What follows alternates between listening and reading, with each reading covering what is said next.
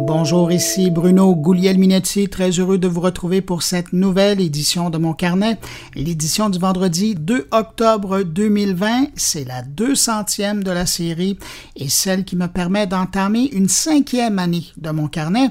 Des podcasts, euh, il y en a des millions de disponibles sur Internet et si vous allez faire un tour sur Apple Podcast ou Spotify, vous le verrez, mais quand vous commencez à filtrer les recherches, vous allez voir que quatre ans de rendez-vous au rythme de 50 émissions par année. Là, ben, l'offre est rétrécie un peu et pour cause, hein, ça prend du temps, de la passion, de la détermination et du carburant. Et le carburant, c'est vous. En étant là, en écoutant, en téléchargeant, en republiant mes podcasts, d'autant plus que semaine après semaine, vous êtes toujours plus nombreux, nombreuses au rendez-vous. Alors, merci d'être là aujourd'hui et de m'accueillir avec mes collègues entre vos deux oreilles encore. Et puis, parlant de mes collègues, ben, merci à eux d'être là également. Semaine après semaine aussi, ils viennent partager avec vous des informations, des rencontres, des observations, des coups de gueule à l'occasion, et tout ça également avec passion. Alors, merci Jean-François Poulain, merci Stéphane Ricoul, merci Luc Serrois, merci Thierry Weber et merci Patrick White. Et puis un dernier merci, merci à mon amoureuse, ma belle Haïfa d'amour, qui me soutient depuis les tout débuts de mon carnet dans cette belle et folle aventure du jeudi soir. Parce que oui, hein, euh, pour que vous puissiez écouter le podcast le vendredi matin, que vous soyez en Europe ou en Amérique, décalage oblige, ben, il faut que ça soit en ligne au moins le jeudi soir à minuit. Alors, j'essaie toujours d'être là en ligne jeudi soir minuit heure de Montréal pour que si vous êtes à Paris, à Bruxelles ou à Lausanne, vous puissiez l'avoir dès la levée du lit dans vos oreilles. Alors, pour cette 200e euh, édition, je vous propose évidemment mon retour sur l'actualité numérique de la semaine et puis également, juste après, une entrevue avec un organisateur d'événements, vous savez, des grands salons, là, euh, qui, à l'heure de la COVID, ben, doit se réinventer, repenser, pour ne pas dire réinventer sa proposition aux visiteurs qui cette fois devient virtuel. Mais vous allez le voir, la dématérialisation d'un grand événement comme ça, ça représente également des opportunités, mais il faut quand même savoir les reconnaître. Alors, c'est de ça qu'on va parler avec lui. Sinon, ben, mes collègues sont là cette semaine, ils sont tous là. Jean-François Poulain nous parle de l'importance de garder l'utilisateur au centre de la création. Euh, ça vous fait sourire, mais euh, certains l'oublient encore. Thierry Weber se pose une question. Doit-on ou non souligner l'anniversaire d'un contact sur LinkedIn. Vous allez voir, il y a presque un cas d'éthique avec ça. Patrick White revient sur euh, cette belle annonce euh, cette semaine. Il y a le producteur de contenu québécois Urbania qui se lance en France. Luc Sirois aborde le défi du réseautage en temps de pandémie et Stéphane Ricoul garde le cap sur les données, mais cette fois avec un angle sur les jeux vidéo. Alors voilà pour le contenu de cette 200e édition de mon carnet.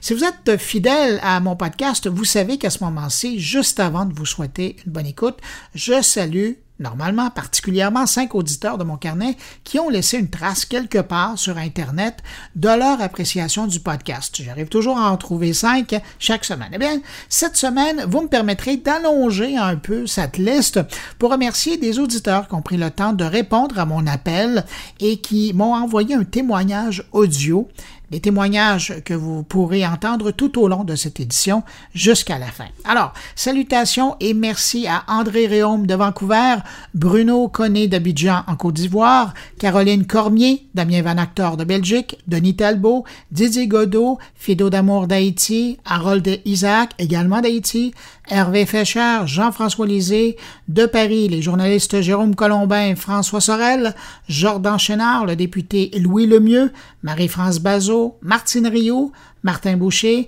la députée Marois Risky, de Paris, M. Magellan lui-même, Mathieu Gallet, Mathieu Dugal, Maxime Coutier, Patrice Lavoie, de Paris également PPC, Simon Falardeau, le podcasteur Stéphane Berthomet, l'animateur Stéphane Gass, Vaïka Sargent de Deloitte Digital et un pionnier du podcast au Québec, Yann Thériault. Alors à vous tous, particulièrement qui avez pris le temps d'enregistrer un fichier sonore pour souligner la 200e de mon carnet, ça me touche beaucoup. Euh, des témoignages qu'on va entendre tout au long de cette édition. Ben merci pour votre écoute et merci d'avoir pris le temps de m'envoyer ce témoignage. Dernière chose, avant de passer à la revue de la semaine, Qu'est-ce qu'un 200e épisode sans des surprises et des cadeaux? Pour la surprise, je vous la réserve après l'entrevue de la semaine, mais pour les cadeaux, je vous invite immédiatement à participer à un concours pour remporter un des cinq laissés-passer complets pour la grande conférence Montréal Connect qui s'en vient les 13 au 18 octobre prochain. C'est un gros événement qui se passe en ligne, COVID oblige.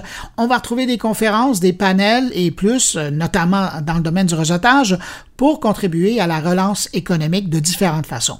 Pour gagner un des cinq laissés-passer complets, une valeur de 180 dollars. Pour assister à toutes les activités en ligne de Montréal Connect, vous devez m'écrire à l'adresse suivante podcast mon carnet en un mot gmail.com et je vais faire le tirage parmi les courriels reçus lundi midi heure de Montréal. Donc vous avez jusqu'à lundi 11h59 pour Heure de Montréal pour me faire parvenir votre courriel et participer. Et il euh, n'y a pas de questions à, répondre. Vous m'envoyez un courriel et vous me dites que vous êtes intéressé d'avoir un laissez-passer et je vais communiquer avec les gagnants directement par courriel pour les aviser.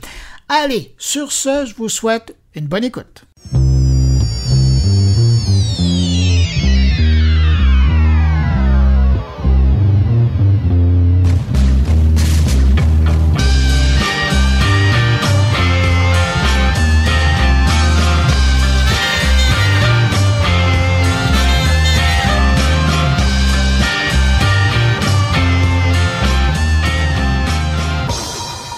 Commençons ce retour sur l'actualité de la semaine numérique avec un clin d'œil à la présentation de produits de Google une semaine après celle de Amazon. Je retiens deux choses de cette présentation-là. D'abord, la nouveauté que je trouve la plus intéressante, c'est cette nouvelle génération de bornes intelligentes. Je parle de la toute nouvelle Nest Audio qui vient remplacer le bon vieux, entre guillemets, Google Home et qui est vraiment optimisé pour permettre une bonne expérience sonore. Les gens qui aiment la musique euh, à un certain niveau, là, assez fort, ils vont aimer. Ceux qui aiment les basses vont aussi être ravis. Trop souvent, j'avais l'impression d'écouter le son d'une petite radio portative quand j'utilisais euh, une borne Google Home pour écouter un podcast ou la radio. Ben, ça devrait plus être le cas avec cette nouvelle borne. Maintenant, Google a compris que les gens utilisent cette borne pour plus que chercher l'information et propose maintenant un produit abordable, ça c'est important, qui commence à rivaliser avec les excellentes bornes EcoPlus et EcoStudio d'Amazon à une fraction du prix. L'autre nouveauté, c'est la présentation de deux nouveaux téléphones, le Pixel 5 et le Pixel 4 5G. Là encore, Google fait bien avec deux appareils vraiment intéressants sur papier. Il faudra maintenant les avoir en main pour euh, tester l'expérience d'utilisation. Donc, techniquement, ils ont l'air bien, mais il y a aussi le prix. Euh, et encore là, Google se différencie avec les Apple et Samsung avec deux appareils à prix beaucoup plus abordable que leurs compétiteurs pour des appareils de qualité. Le Pixel 5 est disponible à 800 dollars, le Pixel 4 a 5G au prix de 680 dollars. Ce sont des prix vraiment intéressants pour la qualité des appareils, mais la bonne nouvelle dans le domaine des téléphones de Google, et elle n'a pas été annoncée cette semaine, mais ça remonte à il y a quelques semaines, c'est le modèle Pixel 4a qui fait presque aussi bien, mais lui est disponible au prix de 480 dollars. Alors dans l'offre proposée par Google en matière de téléphone aujourd'hui, là en ce moment, si j'avais un choix sensé à faire, j'irais sans hésitation vers le Pixel 4A qui a été annoncé il y a quelques semaines, tout simplement parce que le réseau 5G au Canada n'est pas encore bien en place et dans le fond, vous allez payer pour avoir un appareil qui peut avoir accès à la 5G sans jamais ou sinon de façon occasionnelle avoir accès à ce fameux réseau 5G. Alors voilà pour Google cette semaine. Juste avant de parler de la nouvelle controverse techno entre Washington et euh, la Chine, quelques témoignages audio reçus de la part d'auditeurs pour l'édition 200 de mon carnet. Marie-France Bazot, Bruno Connet et Martin Bouchard. Ça s'appelle Mon carnet, mais c'est tout sauf moi, moi, moi, une espèce de carnet narcissique ou de geek maniaque dans son coin. Non, ça parle souvent, très souvent, de la société.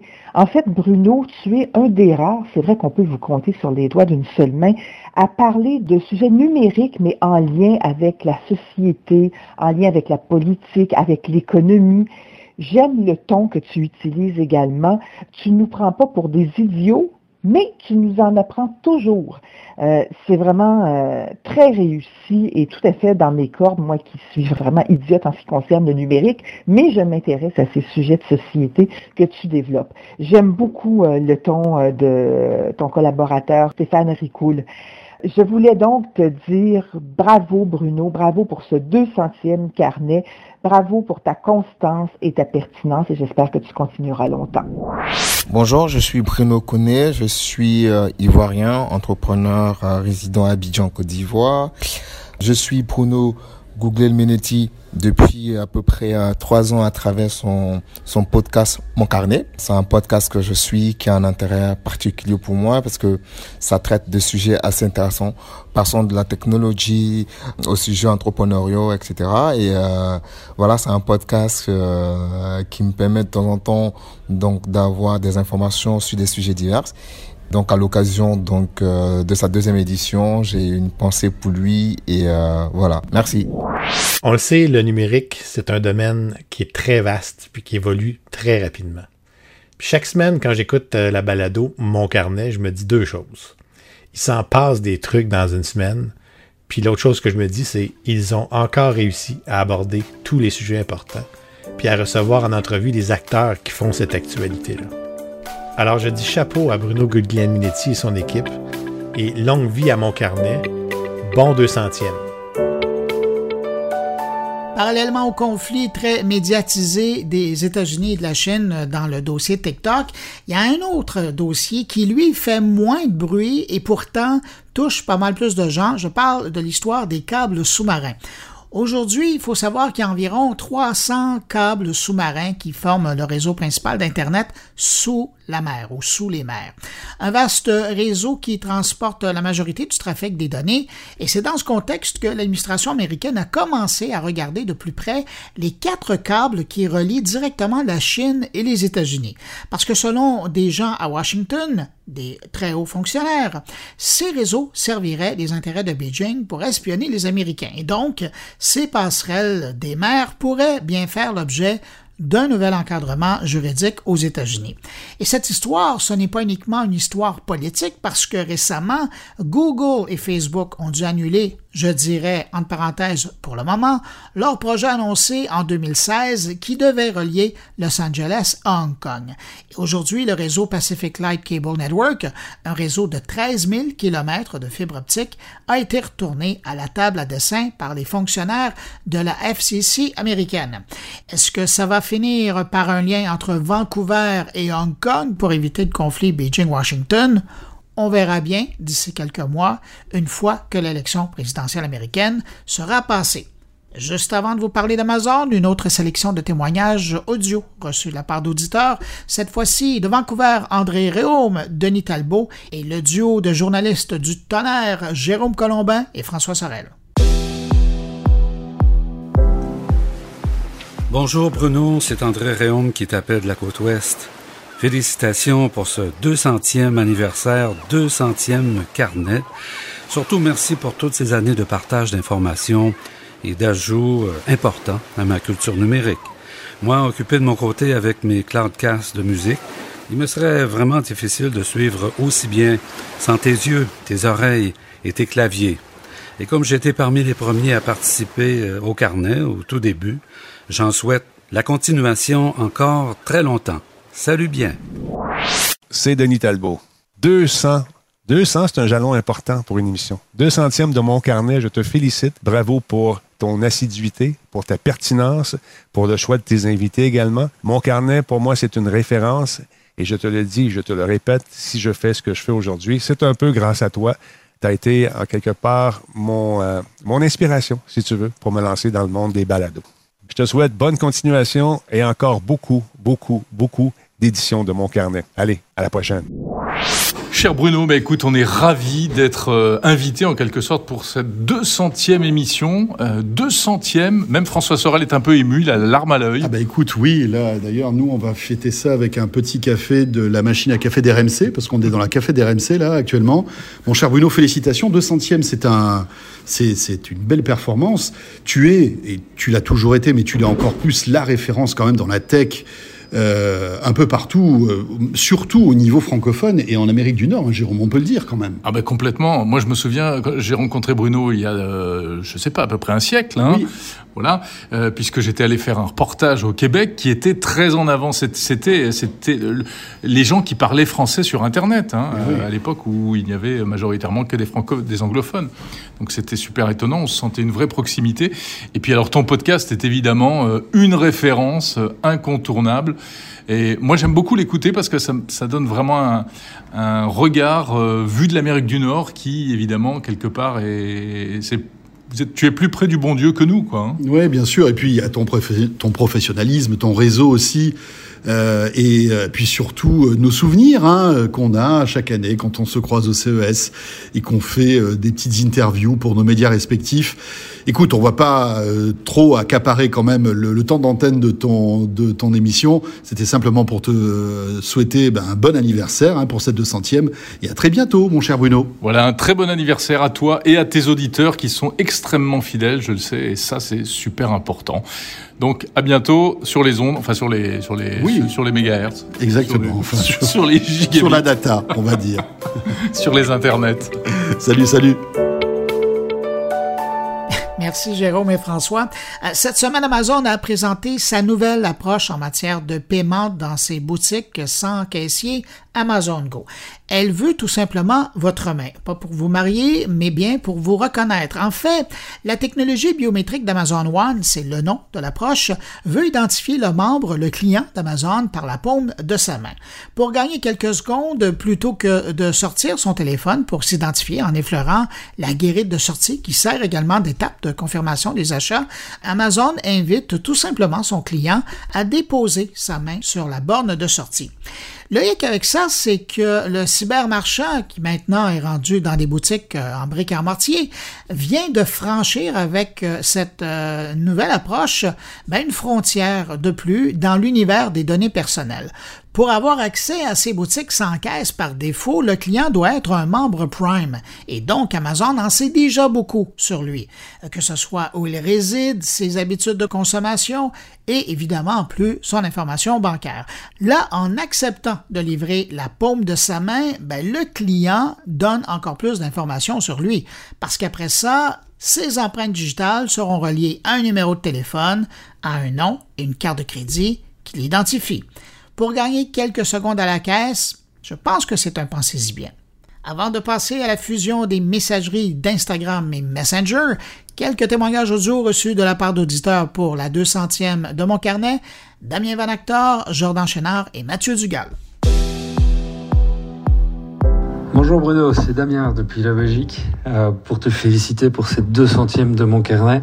Bonne fête à toi, bonne fête à ton émission et à ton podcast. C'est sans doute le podcast qui euh, bah, depuis euh, toutes ces années, accompagne euh, mes pérégrinations aussi euh, quand je fais du sport et quand je suis en panne d'inspiration pour voir un peu comment ça se passe à l'autre bout du monde pour moi et puis aussi un petit peu chez moi, évidemment, parce que tout ce qui se passe au Canada bah, a des répercussions aussi en Europe et puis ce qui se passe en Europe a des répercussions au Canada. C'est c'est toujours avec bonheur et avec plaisir que je me cale dans les oreilles tes rencontres, tes discussions, les points de vue aussi et puis ça souffle un peu dans les écoutilles, ça fait du bien. Donc voilà, je trouve que euh, mon carnet, c'est un des incontournables sur la scène podcast francophone depuis Mathusalem, j'ai envie de dire, et j'espère encore pour de nombreuses années.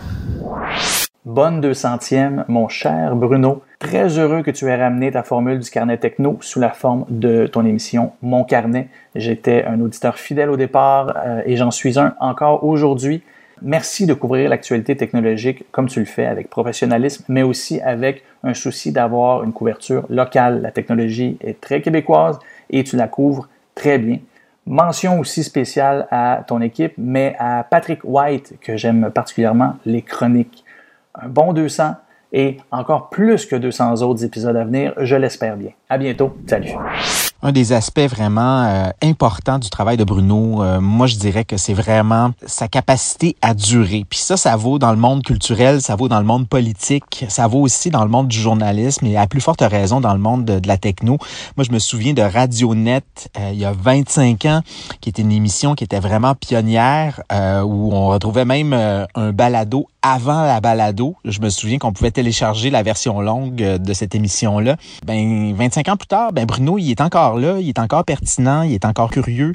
Il donne la parole à tout le monde. Quand on l'écoute, ben on, on, comprend euh, sa curiosité, puis on comprend pourquoi c'est important aussi euh, de s'intéresser à ces questions-là. Alors, ben merci Bruno, merci d'être encore là, merci d'être encore curieux et de nous faire redécouvrir ce monde-là. Longue vie. Merci Mathieu. Ben oui, 25 ans plus tard, je suis encore là, comme le petit lapin dans la publicité. Chez Facebook, cette semaine, la grande nouvelle, c'est l'intégration des communications entre les messageries d'Instagram et de Messenger. Par cette approche, Facebook veut permettre aux utilisateurs de pouvoir communiquer avec les utilisateurs des deux réseaux de façon transparente, comprendre ici que vous n'aurez pas besoin d'un compte Instagram pour communiquer avec une connaissance qui utilise uniquement Instagram alors que vous n'y êtes pas. Vous pourrez utiliser la messagerie de Messenger pour le faire. Cette nouvelle intégration se fera au fil des prochains jours.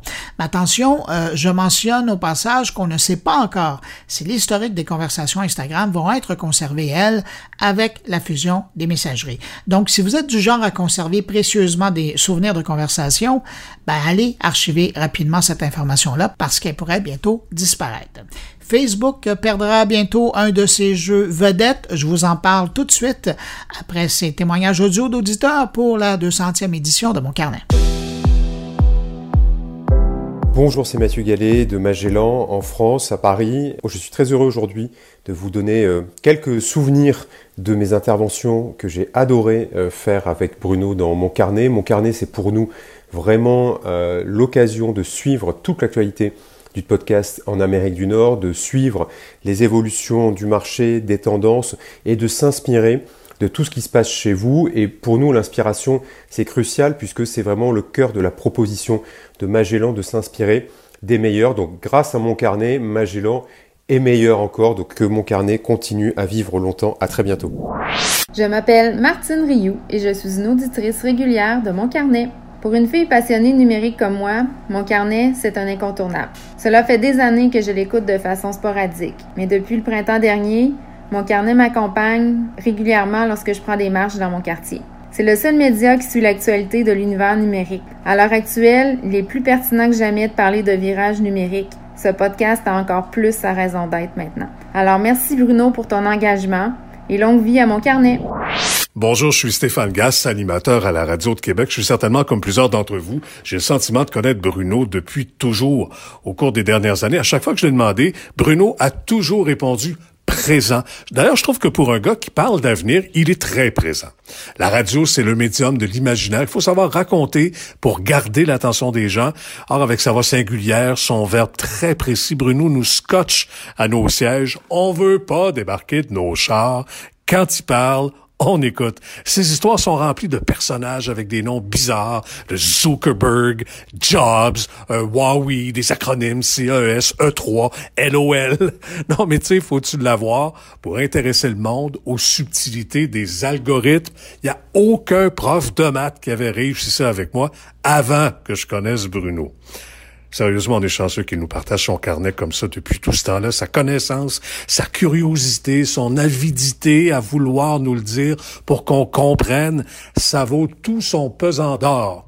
En fait, dans le cas de Bruno, je suis pas mal sûr qu'il préférait tout son pesant euh, d'une crypto-monnaie de son choix, ce que d'ailleurs sa fortune personnelle sans doute atteindra s'il obtient une pièce à chaque fois qu'il épelle son nom. Pourtant, c'est facile. Google Minetti, un nom prédestiné. Bon deux centièmes. Ça fait un moment que je vous parle de la fin de vie du lecteur multimédia Flash d'Adobe. Eh bien, cette semaine, on vient d'apprendre le nom d'une nouvelle victime collatérale du retrait de Flash et c'est le jeu Farmville. Ça vous dit probablement quelque chose ce nom-là. En 2009, c'est devenu le premier jeu à succès de Facebook. Au plus haut de sa popularité, imaginez, Farmville comptait plus de 83 millions d'utilisateurs actifs mois. Mais euh, le 31 décembre prochain, ben, Facebook cesse de prendre en charge la technologie Flash et ben, après 11 ans en ligne, l'éditeur Zinka doit tirer la plug sur son jeu vedette. Et d'ailleurs, à compter du 17 novembre, il sera plus possible de faire des transactions à partir du jeu pour acquérir des éléments du jeu. En parallèle de cette triste annonce, l'éditeur tient à remercier les millions de joueurs qui, pour beaucoup d'entre eux, étaient là dès le début du jeu sur Facebook et ont contribué à bâtir une incroyable communauté internationale. Mais bon, si vous êtes un amateur de Farmville, sachez que vous ne perdez pas tout. L'éditeur du jeu annonce euh, du même coup la sortie du jeu Farmville 3 en version mobile et ça, ça devrait arriver bientôt. Après ces témoignages d'auditeurs de mon carnet, je vous propose les chiffres les plus récents sur l'écoute de podcasts par les francophones au Canada et ça vient tout juste de sortir. Wow! 200e édition de Mon Carnet. Chapeau, Monsieur G. J'avoue que le député que je suis devenu passe un petit peu moins de temps à t'écouter, même si c'est une balado qu'on peut ramasser n'importe quand. Hein. Mais euh, t'as tellement changé ma vie. T'as tellement réussi à m'accrocher. Je t'en souhaite 200 autres, Bruno. Lâche pas. C'est Marois Risky, députée de Saint-Laurent. Bon 200e édition de Mon Carnet, une émission que j'adore. Pourquoi? Parce que c'est un 360 de la revue numérique d'actualité internationale, euh, vraiment sous une forme qu'on est capable de bien comprendre les différentes application de nouvelles technologies et même quand on est une profane euh, comme moi dans, dans certains domaines numériques, euh, c'est très très facile de rapidement saisir les enjeux euh, et de comprendre au fond les nouvelles technologies. Euh, mon émission préférée, euh, c'est celle avec Jean-Luc Mongrain. Pour moi, c'est un monument du journalisme et c'était tout simplement succulent d'entendre Jean-Luc Mongrain nous confier son grand retour via les réseaux sociaux. Bonjour, ici Jean-François Lisée. Je tenais à vous dire pourquoi moi j'aime le carnet de Bruno. Parce que ça m'intéresse la technologie, mais euh, je suis pas un expert. Alors il faut qu'on me l'explique dans des mots simples. Il faut qu'on me tire vers le haut. Il faut que faire en sorte que les nouveaux produits, les débats sur les réseaux sociaux me soient expliqués euh, comme si j'étais euh, le vieil oncle de Bruno qui s'intéresse mais qui connaît pas tous ces nouveaux mots-là. Alors, pourquoi j'aime Bruno? Parce que c'est un grand vulgarisateur. Et ça, on en a besoin. Merci Bruno. Merci pour ces bons mots. Et puis, avant de terminer ce petit survol de l'actualité numérique de la semaine, je voulais absolument mentionner la publication d'une enquête sur la balado-diffusion au Canada. Et je suis en parler parce que cette enquête de l'Observateur des technologies médias de CBC Radio-Canada propose un volet francophone à son enquête et permet donc enfin d'avoir finalement des vraies données, pas de l'extrapolation à partir de l'utilisation de la population anglophone du Canada. Bref, selon au Canada, un francophone sur six écoute des podcasts. Et je vous dirais qu'en regardant leurs chiffres de plus près, on est vraiment tout près de pouvoir dire un francophone sur cinq. Le taux de pénétration de la balado dans le paysage audio des francophones est en forte croissance depuis quelques années. On est passé de 10% en 2017 à 17% en 2019. Et si on regarde la courbe et l'offre actuelle, on est probablement rendu en 2020 à 19 de là mon estimation précédente d'un francophone sur cinq qui écoute de la balado au Canada. Comme ailleurs dans le monde, ben, les francophones qui utilisent les transports en commun pour leurs déplacements quotidiens ou qui effectuent ces déplacements à pied sont plus portés à écouter des podcasts, ce qui explique qu'un bon nombre de balados ont connu une baisse durant le confinement lors de la première vague de la pandémie. Et c'est le cas particulièrement dans les balados qui sont de courte durée, les balados de plus longue durée comme Mon Carnet par exemple, qui fait facilement une heure, ben ça, semble-t-il que on n'écoute pas ça en marchant, et ou sinon c'est quand on fait des grandes balades pour la santé. En tout cas, moi je regarde des chiffres et ça n'a pas tellement baissé de mon côté, et je vous en remercie pour votre fidélité, pour m'avoir intégré dans vos activités pendant la pandémie à la maison ou en confinement.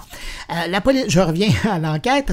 La politique et les nouvelles sont les deux genres de podcasts les plus écoutés par les auditeurs francophones au pays. Cela étant dit, ceux qui écoutent des balados d'actualité ou de politique disent rarement que ce sont ces podcasts-là qui sont leurs podcasts favoris, sauf qu'il y a tellement de monde qui en écoute comme deuxième, troisième ou quatrième choix que finalement ça devient les podcasts les plus écoutés.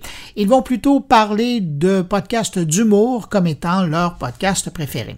Fait intéressant, 45% des répondants francophones disent aimer davantage les podcasts qui font plus de 30 minutes.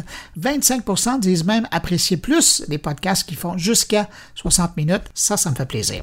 Le format de 10 minutes ou moins est seulement vraiment apprécié par 13% des répondants et en passant, les jeunes auditeurs ont une préférence pour du contenu de plus longue durée. Ça, c'est intéressant parce qu'on en parle rarement. C'est pas la perception qu'on a. Finalement, c'est principalement par les médias sociaux et les recommandations de leur entourage que les auditeurs francophones découvrent de nouveaux contenus en balado-diffusion. Alors voilà, si ça vous intéresse, vous allez faire un tour sur le site de l'OTM et vous aurez un résumé de cette étude. Avant de passer à l'entrevue de la semaine, encore des témoignages audio reçus de la part d'auditeurs pour la 200e édition de mon carnet. Salut Bruno, c'est Stéphane Berthomé du balado L'ombre du doute. Alors moi, ce que j'aime particulièrement dans ton balado, c'est d'abord la variété des sujets. C'est le nombre de choses qu'on peut apprendre dans une seule émission, ça c'est fascinant. J'aime beaucoup les entrevues de fond aussi parce que je trouve que c'est souvent très intéressant.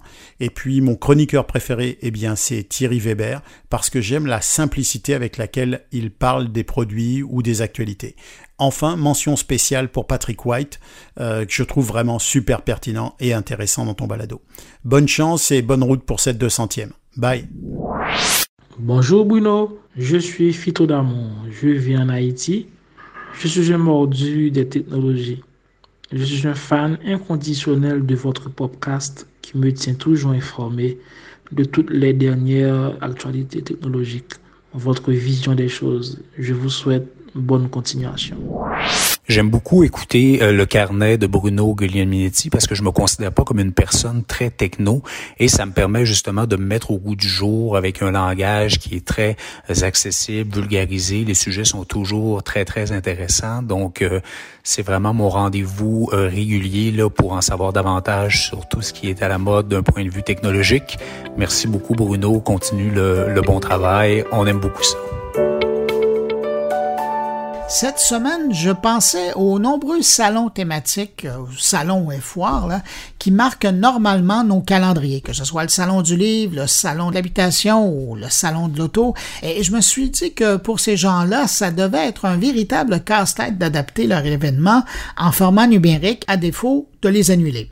C'est donc dans ce contexte-là que cette semaine, je vous propose une rencontre avec Éric Boutier. Il est le fondateur et président de l'événement Carrière, le groupe qui organise depuis une vingtaine d'années le Salon de l'emploi et de la formation continue euh, qui se déroulait normalement au Palais des Congrès de Montréal. Pandémie oblige, l'organisateur a donc dû réinventer sa proposition aux visiteurs, qui est maintenant en ligne, mais également aussi son approche avec les exposants. Mais cette version en ligne, ça peut aussi amener des opportunités pour ceux qui peuvent les voir, et c'est de ça aussi dont je voulais parler avec le grand patron du, on peut le dire comme ça maintenant, du tout premier salon virtuel de l'emploi et de la formation continue du Québec, et qui aura lieu en ligne du 7 au 16 octobre prochain. Éric Boutier, bonjour. Oui, bonjour. Euh, Éric Boutier, les gens qui euh, avaient l'habitude de visiter le Salon de l'emploi et de la formation continue, euh, normalement, se rendaient au Palais des Congrès. Mais là, cette année, avec la nouvelle édition qui va se passer du 7 au 16 octobre, les gens vont pouvoir rester chez eux. Oui, tout à fait. Avec les circonstances qu'on connaît en ce moment, ben, on a virtualisé à 100% notre événement, donc maintenant il est en ligne. Il va être en ligne euh, du 7 au 16, comme vous le disiez, avec deux journées de clavardage, le 7 et le 8. Donc les gens vont pouvoir circuler dans un environnement qui, ressemble beaucoup à, notre événement physique au Palais des Congrès. On retrouve un peu les mêmes, euh, je dirais, les mêmes traits, les mêmes modes de fonctionnement, donc avec un hall d'exposition, avec une animation 3D, avec un plan animé, avec des stands d'exposition, des conférences, donc on, des pavillons. Donc, disons que la, marque de, commerce de l'événement carrière, on va la retrouver dans le salon virtuel aussi pour cette, cette édition virtuelle. Mais pour un organisateur d'événements comme vous, qui est habitué quand même à, créer une expérience pour le visiteur, là, de prendre ça et de remettre ça en ligne, vous, personnellement, vous voyez la, difficulté ou le, défi à quel endroit? Euh, la difficulté, c'est, elle est à deux niveaux. Je pense qu'elle est au niveau de l'utilisation des technologies. C'est sûr que là, pour les, pour les, surtout pour les entreprises qui participent, qui avaient l'habitude de participer à des salons présentiels, ben, c'était un mode de fonctionnement. Ils avaient, leur, modus operandi, leur stand, leur kiosque, elles circulent d'un salon à l'autre. Là, c'est complètement nouveau, c'est un autre environnement. Il faut qu'elles créent leur stand par elles-mêmes sur la plateforme. Donc, elles utilisent euh, la technologie pour créer leur, leur, environnement virtuel. Tout leur contenu qu'elles avaient sur leur stand physique, les bannières, les vidéos, tout ça, bien sûr, n'existe pas et doit, est complètement virtualisé sur la plateforme. Donc, c'est du contenu qu'elles ont déjà, mais quand même qu'il faut qu'elles adaptent pour le salon virtuel. Donc, ça, c'est un, changement important en termes d'organisation. il y a un changement important en termes de communication. C'est certain qu'un salon physique, euh, on est sur des rencontres face à face, on est sur, du, sur de, l'humain. Euh, là, on n'est plus du tout dans cet environnement-là, c'est complètement virtuel. Donc, on a mis en place quand même des outils de communication qui sont intéressants, qui, qui, qui remplaceront jamais la rencontre physique, c'est certain, mais notamment le clavardage et le chat vidéo. Donc, le chat vidéo, ben, c'est quand même un outil intéressant qui permet de converser avec le candidat en direct, de pouvoir euh, discuter avec lui d'opportunités d'emploi, de carrière, parce que c'est quand même un salon orienté sur la carrière. Et voilà, donc ça ne remplacera pas le, contact physique, mais euh, quand même, les nouvelles technologies ont tellement évolué avec, les, avec ces derniers mois que les outils qu'on met en place sur le salon, je pense, vont, vont permettre quand même de créer un lien humain. Oui, puis les visiteurs virtuels, ils ont eu sept mois pour se préparer à, avoir une bonne présence à l'écran. Exactement, exactement. Mais de l'autre côté, le salon, d'habitude, il est à Montréal, il est au Palais des Congrès. Donc, idéalement, c'était des gens de la région de Montréal qui venaient. Là, vous l'offrez en ligne. C'est une autre opportunité. Ça veut dire que euh, je pense à des, euh, Français qui pensent euh, venir s'installer au Québec, des Belges, des Suisses, quand on regarde des gens, ou, même des gens de Québec qui seraient intéressés à, déménager, ça veut dire une nouvelle opportunité pour un organisateur d'événements comme vous. C'est d'aller chercher des gens qui ne sont pas nécessairement votre clientèle habituelle. Oui, tout à fait. En fait, la clientèle exposante, elle était déjà là. Donc, on avait beaucoup d'exposants qui venaient des régions, notamment, euh, régions éloignées, à Montréal. Mais maintenant, ce qui est nouveau, c'est que ces employeurs-là, ils sont là, effectivement, mais ils vont pouvoir rejoindre des gens à travers la province. Donc, d'où l'intérêt de la plateforme virtuelle, parce que notre campagne de communication, elle est, elle est vraiment nationale. Avant, on était quand même très euh, montréalais, si on veut, ou la grande région métropolitaine, puisque la clientèle euh, se déplaçait. Euh, maintenant, on a, on a, on je vois déjà dans les inscriptions, on a des gens de partout, du Bas-Saint-Laurent, du Saguenay, des Laurentides, de la capitale nationale. Donc, je pense que pour un employeur, c'est intéressant parce que ça élargit son bassin de potentiel de candidats et compte tenu maintenant de la nouvelle réalité qu'on vit du télétravail, on peut très bien être un employeur à Montréal et embaucher quelqu'un à Québec qui va rester à Québec et travailler de Québec, dépendamment des emplois. C'est sûr qu'il y a des emplois qui, nécessitent une présence sur place. Si on travaille dans la santé, on ne peut pas faire de télétravail, mais il y a d'autres emplois, en TI par exemple, où on pourrait très bien travailler euh, de n'importe où à travers la province pour un employeur qui est n'importe où finalement aussi. Donc ça, c'est la beauté de la chose. Puis vous abordiez tout à l'heure le, défi, il y a quand même un défi technologique, mais euh, là, écoutez, euh, on ne parle pas d'un événement où il y a 20 exposants. Vous avez 175 exposants. C'est du volume à traiter, ça. Parce que ben, on en avait 175 la semaine dernière, on est rendu à 215 aujourd'hui. Donc, ça, ça, ça, c'est vraiment un très, très gros salon. Des employeurs de tout ordre, vraiment, des entreprises euh, euh, type Hydro-Québec, des, du gouvernement du Québec, Revenu, Revenu Québec, des entreprises privées, c'est très très varié. Euh, donc euh, des entreprises en région, des entreprises, des PME, c'est une diversité. On a plus de 8000 offres d'emploi, ce qui est quand même énorme. Pour un salon en pleine euh, crise, si on veut, euh, qu'on vit en ce moment, il y a encore de la pénurie de main-d'œuvre. Il y a encore des difficultés de recrutement pour certains secteurs d'activité. Pas tous, on sait qu'il y a des secteurs malheureusement qui sont en grande difficulté, mais il y a des secteurs qui sont encore en forte demande. Et c'est pour ça que c'est intéressant parce que c'est à la fois pour trouver un emploi, mais aussi de la, formation continue. Donc, à la limite, euh, justement, dans les cas, et on le voit, vous le dites, là, euh, de ce temps-ci, il, y a des domaines qui, sont, pris euh, à mal.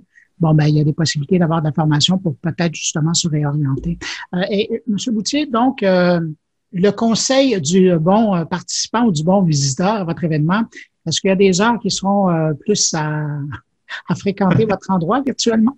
Les heures de clavardage, c'est de 10h à 18h. Donc ça, c'est les horaires où on va pouvoir communiquer avec les exposants, clavarder, poser des questions, faire les chats vidéo. Euh, bien sûr, la plateforme est ouverte 24 heures, donc si on peut y aller quand on veut et même jusqu'au 16 octobre. Et mais par contre, ce qui est intéressant, c'est qu'il y aura quand même beaucoup de contenu qui va être offert pendant ces heures-là. Il y a beaucoup de conférences. On aura au moins une cinquantaine de conférences. Certaines vont être en direct, d'autres vont être en différé. Donc des conférences sur tous des, des, sujets très différents. Certaines régions sont là pour faire la promotion de leur région, d'autres sont là pour donner des conseils comment rechercher un emploi euh, en temps de, de, de, crise, de pandémie, euh, comment, euh, comment utiliser les nouvelles technologies pour chercher un emploi. Donc, il y aura beaucoup, beaucoup aussi de contenu, des emplois, du contenu, de l'information. Donc, je pense que les, les, deux journées les plus importantes, c'est sûr, c'est le 7 et le 8 octobre, de 10h à 18h.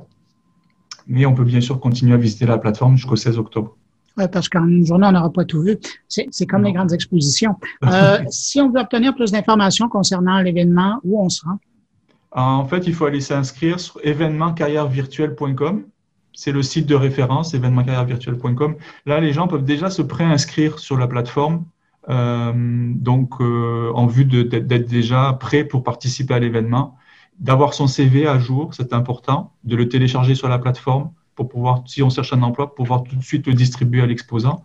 Donc, comme si je me préparais à un salon physique, ben, je me prépare, je fais une recherche sur les exposants qui sont participants, quels sont les emplois qui m'intéressent, je mets mon CV à jour, je prépare mon pitch de vente, une minute ou deux pour me présenter à l'employeur par écrit ou par, euh, par vidéo. Euh, voilà, donc ça, c'est les, disons, les, les, conseils principaux que je donnerai à, un chercheur d'emploi pour la semaine prochaine. Éric Boutier, fondateur et président de l'événement Carrière qui organise le Salon virtuel de l'emploi et de la formation continue. Merci beaucoup d'avoir répondu à mes questions. Ça fait plaisir, M. Guimotti. Bonne Au journée. Au revoir. Bonjour, c'est PPC. Ce petit message de Paris pour fêter et célébrer avec vous tous ce 200e numéro de mon carnet. Un immense merci à notre ami Bruno Guglielminetti et à ses chroniqueurs pour la qualité de ce rendez-vous hebdomadaire sonore qui permet de tout savoir sur ce qui s'est passé cette semaine sur la planète digitale. Bravo à toi Bruno et bravo aussi à l'ami Jean-François Poulain et à mon ami Thierry Weber. Longue et belle vie à mon carnet et vive la balade diffusion. Salut Bruno, c'est Yann. Félicitations pour ta 200e. Je te suis depuis Musique Plus. Je suis abonné à mon carnet depuis les tout débuts. C'est mon rendez-vous pour savoir ce qui va se passer dans le milieu des nouvelles technologies, le gossip techno. C'est aussi mon rendez-vous pour me tenir grounded, savoir ce qui se passe ici au Québec.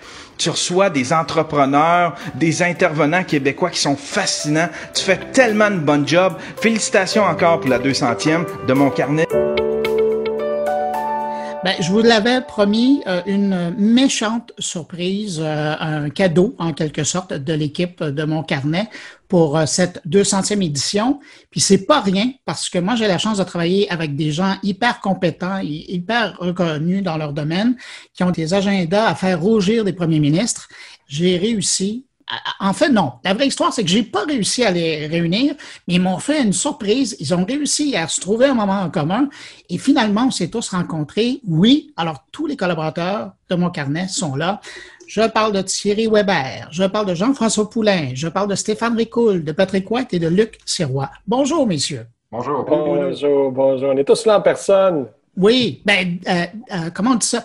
Euh, distanciation sanitaire oblige, on est en vidéoconférence, mais l'important, c'est de vous avoir tous réunis comme ça dans un même moment. Je suis curieux de voir avec vous, ben, évidemment, je ne vous ferai pas parler de mon carnet parce que chaque semaine, vous êtes là pour parler de, de, différents sujets, mais pour vous, le défi, parce que chacun dans vos domaines euh, personnels, là, vous parlez, vous vulgarisez des différents aspects de la vie numérique. Puis je serais curieux de savoir, euh, c'est quoi le défi pour vous quand on vient de parler parler de, des domaines? Tu sais, je pense à Patrick White, qui est dans le domaine de la communication, du culturel, du journalisme. Patrick, le défi pour toi de vulgariser cette information-là, que ce soit pour les auditeurs de mon carnet, mais aussi pour tes étudiants à l'UQAM? Trouver un bon sujet, un bon angle qui va rendre euh, le, le, truc intéressant en, 5-6 minutes maximum. Donc, c'est de choisir le sujet de la semaine qui pourrait faire la différence auprès des, euh, des auditeurs et des auditrices. Stéphane? Ben moi, je te dirais que je suis chanceux. J'ai pas vraiment de défi parce que mes, mes interventions portent sur l'économie numérique, puis on ne fait que parler de ça. Donc, des sujets. En fait, mon défi, c'est de choisir le bon sujet parmi la tonne de sujets potentiels.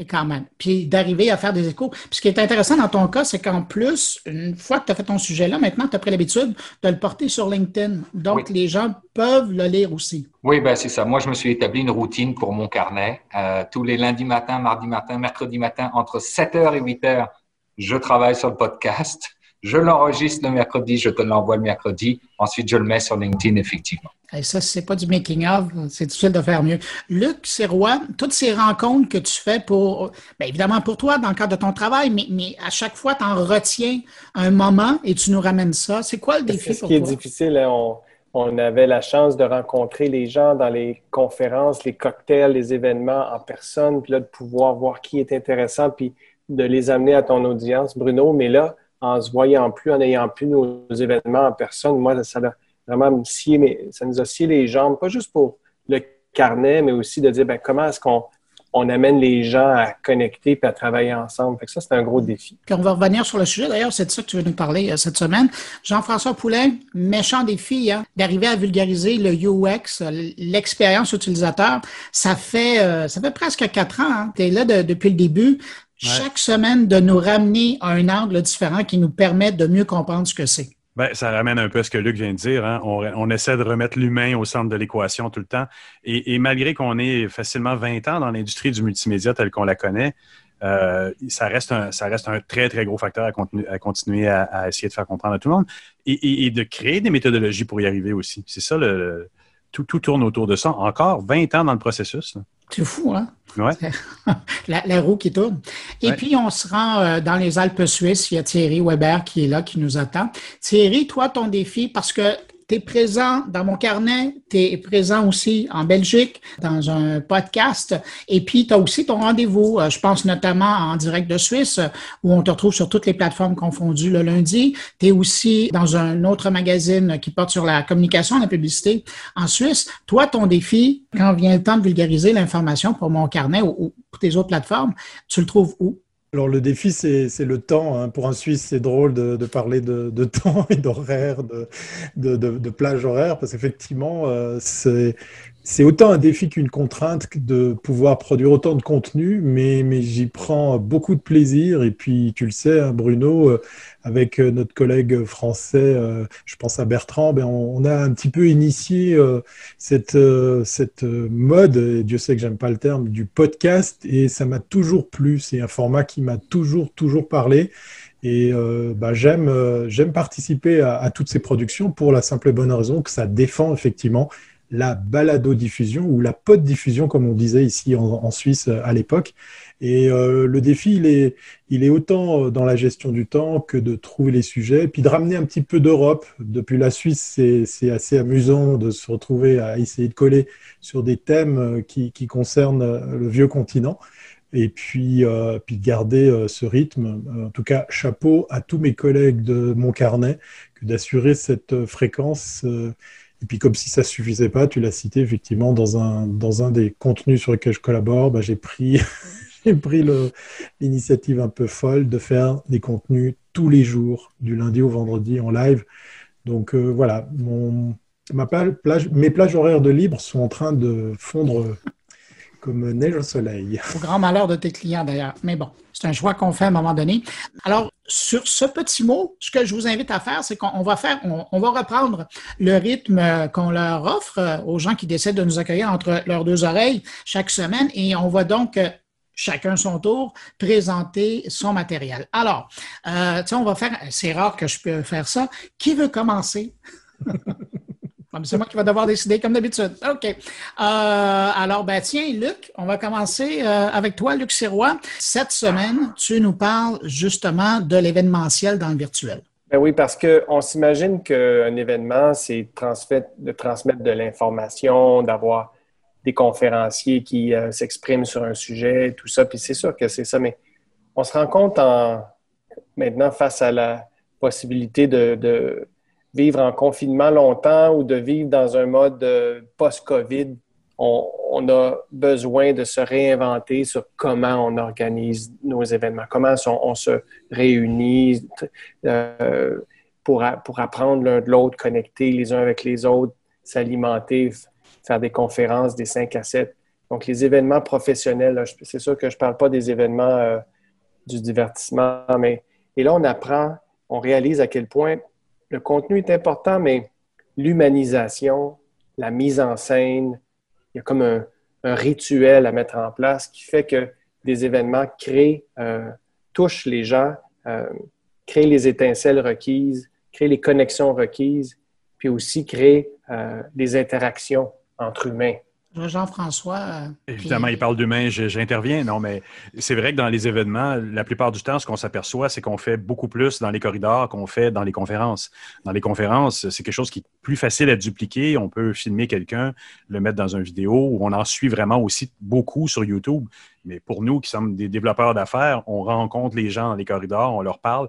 Et ça, je pense qu'on n'a pas encore réussi à trouver, de numériser cette façon de faire, de, recréer l'anodin, de recréer l'informel entre les humains. C'est pas encore là. Stéphane Ricoul? On a, euh, je suis d'accord avec toi, on n'a pas recréé le corridor en virtuel, mais on a créé quelque chose que je trouve extraordinaire grâce au virtuel. C'est qu'aujourd'hui, on peut avoir des conférenciers de partout dans le monde dans une heure. C'est vrai. Puis ça, là, je trouve que c'est pour les... les ben, vous savez que j'ai une petite carrière en arrière de moi d'organisateur événementiel. Pour les organisateurs d'événements, c'est extraordinaire de pouvoir avoir quelqu'un en même temps de l'Australie, des États-Unis, puis euh, de l'Afrique du Sud. Écoute, on revient d'une conférence avec Luc de Brabander, euh, un conférencier international avec nous comme ça. Cet été, le camp d'été, euh, le camp IAD, les jeunes de, de, tout le Canada étaient là, ce qui était inimaginable, puis de tout le Québec, c'était inimaginable. Et le nombre aussi, le nombre de personnes avec lesquelles on est capable de connecter maintenant, c'est dix fois.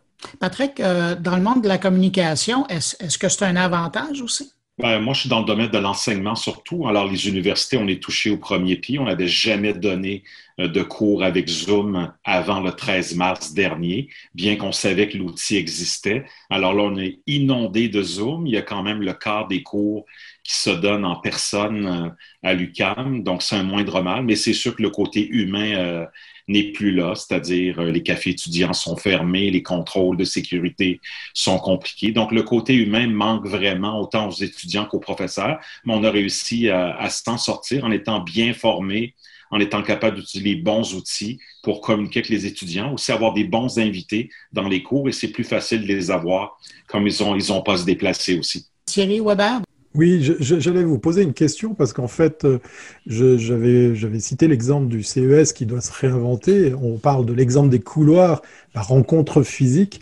Euh, moi, je suis très curieux de savoir comment on va pouvoir réinventer cette, euh, cette partie qui nous manque, hein, puisqu'effectivement, ben, dans l'enseignement, dans, dans, dans, les affaires, on a, on a passé beaucoup d'heures à, à, parler à des webcams, à, regarder des écrans, mais comment on va donner vie à cet à côté? Moi, je ne sais pas si vous avez... Il faut les inventer. Il y, a, il y, a, une tactique de base là, qui est justement après la conférence, avant la, de se donner du temps ensemble, du, le creative slack, le, le non structuré, du moment ensemble pour échanger peut-être, euh, c'est simple, mais ça fait une immense différence. Comment on fait ça? Simplement un peu de temps après les conférences et puis là, dans des groupes pas trop grands. Et là, la clé, c'est ça ce qui est nouveau, c'est un nouveau métier. Dans, dans un corridor, les gens s'animent entre eux, se parlent entre eux, ça se passe tout seul. Là, ça prend l'aide de quelqu'un qui fait parler les gens parce que plus difficile en Zoom. Il y, a des plateformes, il y a des plateformes qui ont commencé à développer ça. Il y a une plateforme en Allemagne, si je ne m'abuse, Open ou Open, quelque chose comme ça, qui permet justement de faire ça où tu as entre chaque conférence des moments à la chat roulette un peu où tu vas rentrer en communication au hasard avec des gens ou à la LinkedIn pouvoir faire des conversations audio, vidéo aussi avec des gens et après ça, retourner et être rappelé dans la conférence plénière ou dans les conférences individuelles. je pense qu'il y a des plateformes qui commencent à tirer leur épingle du jeu à ce niveau-là. Mais il y a quand même une fatigue du Zoom qui est très présente. C'est drainant. Puis en fin de journée, je connais pas grand monde qui a encore un peu d'énergie à donner. Mais qu'est-ce qui se passe quand euh, vient le temps de, prendre du temps pour communiquer avec sa famille? Parce que euh, c'est un bon point que tu amènes, Patrick. Mais à un moment donné, on passe notre journée à travailler sur Zoom. On prend Zoom, ça pourrait être un autre outil. Mais quand vient le temps de communiquer avec euh, les parents, pour ceux qui en ont encore, ou, les cousins, cousines, ou frères, sœurs, on fait quoi? On est encore sur Zoom? Je pense que ça revient à, une éthique personnelle que les gens n'ont pas encore mis en place correctement. Il y a beaucoup d'entreprises avec lesquelles j'ai été euh, mis en contact dernièrement qui m'ont dit euh, les temps de transport le matin ont été transformés en temps de réunion. Donc, au lieu d'être de 8 à 9 dans le métro ou à prendre l'air en, autobus ou à pied, on fait des, meet-ups, on fait des rencontres. Ça devient étouffant. Je pense que quelque part, les entreprises vont devoir faire hyper attention à donner le droit à la déconnexion, à donner le droit aux gens de dire 9 à 10, 10 à 11. Prenez-le pour vous. Mais arrêtez d'aligner des meetings. Je pense que c'est une responsabilité personnelle de dire je refuse 9 à 10, je vais prendre une marche, je vais faire du yoga, puis je continuerai plus tard. C'est intéressant ce que tu dis parce que Microsoft, cette semaine, a présenté justement cette approche du, du moment. Ce qu'ils appellent, c'est le, du commuting. Alors, ils ont intégré ça maintenant et c'est justement pour permettre aux gens de décrocher. Ah, quand même. Hein? Écoutez, on va faire une courte pause puis on revient avec tout le monde pour le prochain segment. Bonjour, moi ce que j'aime du podcast Mon Carnet, c'est vraiment euh, la revue de presse qui est courte, euh, et aussi la présentation des sujets. Ça me permet rapidement de voir euh, quels sujets vont m'intéresser, sur lesquels je vais prolonger mon écoute ou, ou quelle, euh, quelle nouvelle technologique je vais porter mon attention en fonction de mes intérêts pour la prochaine semaine. C'est vraiment ça l'intérêt pour moi et bravo à tous. Merci Didier Godot. Mon nom c'est Caroline Cormier. Euh, j'aimerais le féliciter. Wow, 200e émission, c'est quand même quelque chose. Moi, je suis une amoureuse des podcasts. J'en écoute de toutes les sortes. Mais je pense que mon carnet a lieu d'être pour faire un bon résumé de tout ce qui se passe sur le web et en technologie. Merci Bruno et bonne continuité. D'entrée de jeu, j'aimerais dire que j'ai beaucoup d'admiration envers Bruno pour ce qu'il fait. Il est reconnu comme LA référence au Québec pour les nouvelles qui touchent le secteur des technologies. Les chroniqueurs du podcast sont tous excellents. Ils traitent des sujets technologiques qui nous informent et touchent notre société, tout comme les sujets qui sont plus spécifiques. Bravo pour la 200e de Mon Carnet. Bonne continuation, Bruno. Bravo pour cette 200e édition du Carnet, Bruno. Ici Vaïka Kassarjan de Deloitte Digital. Merci d'informer et divertir nos deux oreilles tous les vendredis. Ce podcast est un rituel incontournable pour moi et c'est peut-être pareil pour des milliers d'enthousiastes du numérique au Québec. J'aime beaucoup la combinaison des nouvelles brèves suivies d'entrevues et d'analyses. C'est une formule vraiment gagnante. Donc, merci pour tout, à toi et chacun des contributeurs et longue vie au carnet. C'est mon carnet qui se poursuit avec, euh, dans cette édition spéciale de la 200e, tout le monde autour de la table, tout le monde entre vos deux oreilles en même temps. Euh, ça fait du monde, mais vous allez voir, on est, euh, on va y aller par ordre, là, ça va bien aller. Euh, Thierry Weber, cette semaine, tu as évoqué dans ton émission dans Direct de Suisse une histoire que tu n'as pas développée. Tu as dit, ben, j'en parlerai dans mon carnet. Et c'est cette histoire de souhaiter un bon anniversaire à des contacts sur les réseaux sociaux. Qu'est-ce que c'est au juste?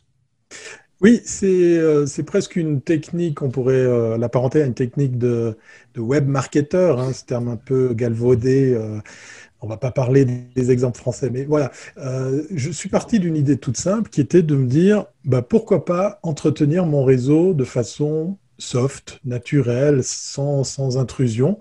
Et euh, j'ai utilisé une technique qui est pas pas m'est pas propre, hein, que, qui est pas nouvelle non plus, c'est de tout simplement à heure et, et à jour fixe euh, de souhaiter bon anniversaire aux personnes de mon réseau. Alors pour poser le décor et puis après vous amener à la question sur laquelle je suis très heureux de pouvoir euh, partager avec vous euh, cette, euh, cette, grande interrogation, je suis parti donc de, de LinkedIn. Le LinkedIn, pourquoi? Parce qu'on a tous renseigné son poste, son titre et, et peut-être même son âge, ou en tout cas sa date d'anniversaire. Il suffit d'avoir au moins le jour et le mois pour, euh, grâce à des API, à des petits, des, petits programmes, des petits process, de déclencher une action. Et euh, bah voilà, mon, mon, CRM le fait de façon automatique. Et je dois dire que 9 fois sur 10, je suis très surpris quand je reçois un mail de retour dans mon réseau pour me dire Ah, c'est sympa, merci pour le petit message.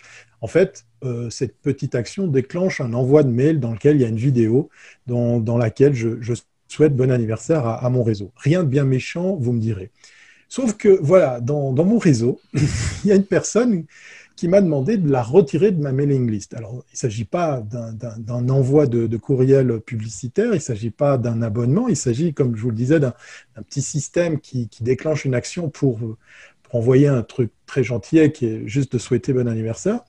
Et euh, ce qui m'a fait tousser, et j'ai toujours pas répondu à cette personne, c'est que je suis allé voir son profil LinkedIn et je tombe sur, euh, sur son, son CV dans lequel j'apprends euh, en tout cas, je réalise à nouveau que c'est une spécialiste de l'email marketing, qu'elle est basée en Suisse, que c'est une dame qui a, qui a travaillé dans des, dans des, grandes agences que je connais bien par, par une de mes nombreuses casquettes.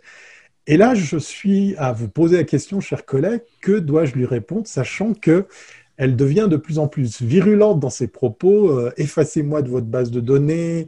Je veux pas, euh, je veux pas être dans votre, euh, votre, votre mailing list, etc., etc. Et à la base, rappelez-vous, j'ai juste envoyé un petit mail pour lui souhaiter bon anniversaire. Et très souvent, eh bien, je suis le premier surpris et le premier content de voir que dans mon réseau, les gens prennent le temps de me répondre pour me dire Ah, c'est sympa, merci, sympa le coup de la vidéo, euh, tiens, on se boit un café. Et c'est là, en fait, le but qui était caché derrière cette opération, c'est de rappeler au bon souvenir que nous sommes en connexion. Parce que oui, bien sûr, j'alimente mon LinkedIn, j'alimente tous les autres réseaux. Mais là, on est dans quelque chose d'un peu plus euh, personnalisé, un peu plus euh, authentique. Et je sais toujours pas quoi répondre à cette dame parce que je suis tombé des nues par rapport à sa réaction. J'ai l'impression qu'elle souffre du syndrome de l'arroseur arrosé. Euh, Stéphane Ricoul? Ben, moi, j'aurais peut-être une piste de réponse potentielle pour cette personne-là.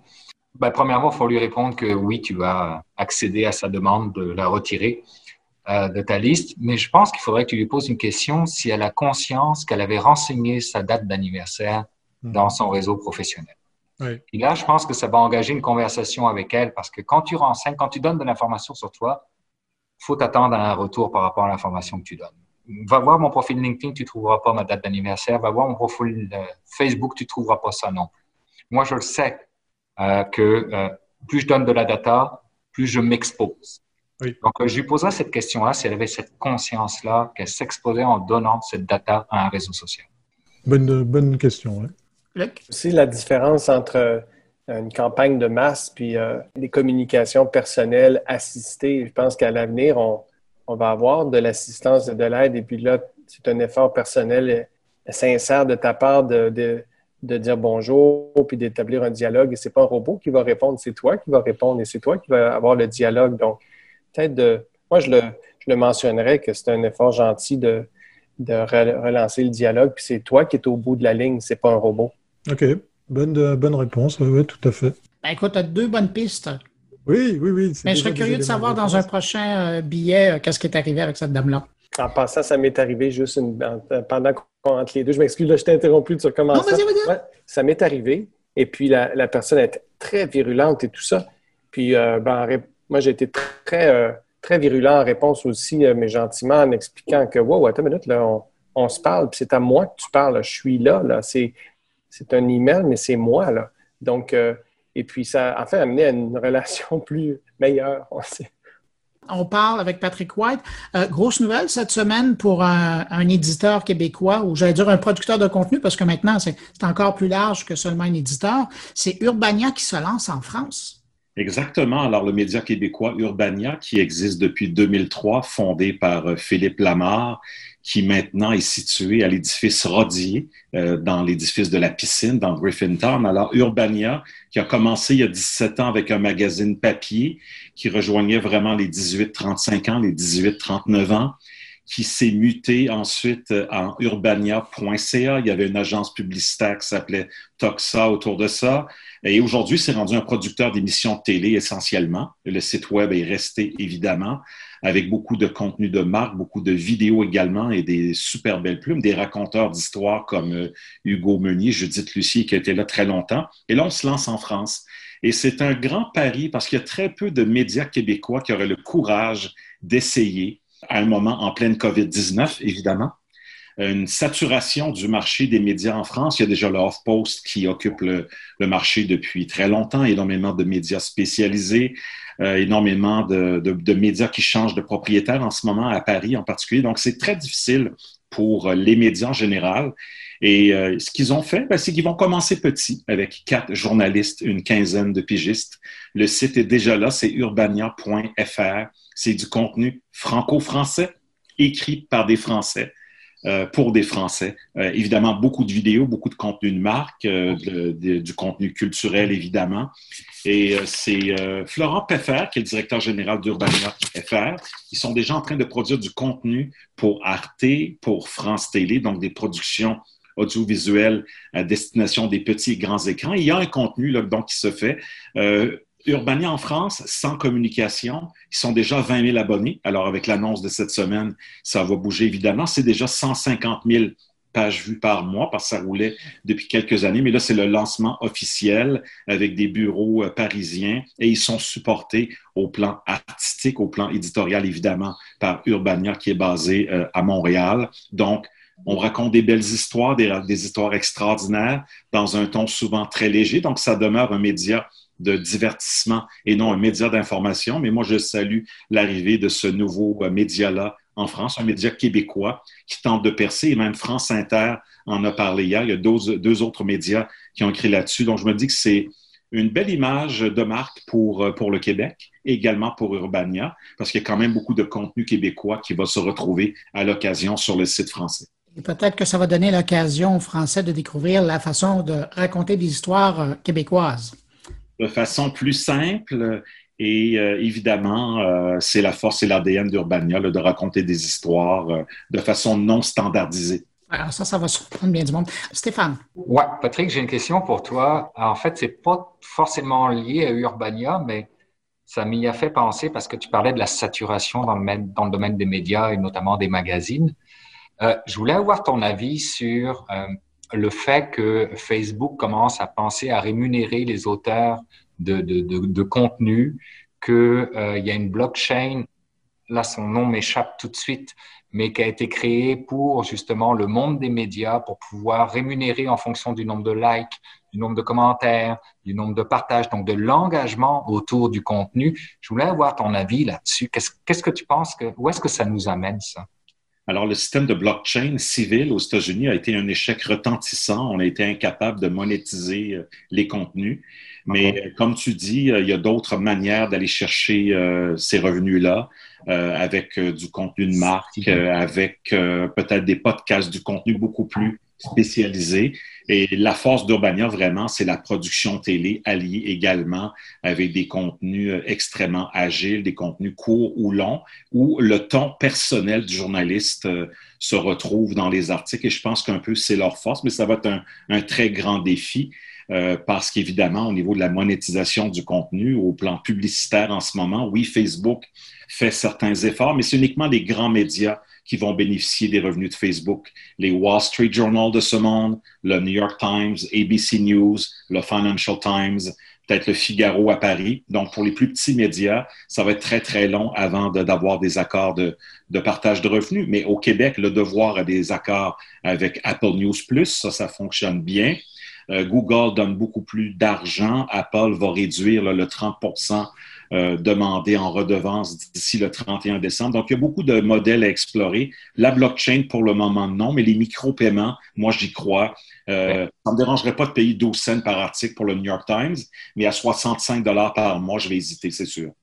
Bania donne le ton de ce que c'est l'avenir en, en communication, puis en vie en ligne, parce que cette approche-là qui est éclatée, euh, qui est sur un format qui, qui, colle un ton qui est euh, créatif, ça, la même façon qu'on avait des événements créatifs ici au Québec, ben là, on a des médias créatifs comme Urbania qui nous montrent la voie de l'avenir, puis c'est un peu un hybride des deux euh, vers lequel on s'en va. Thierry.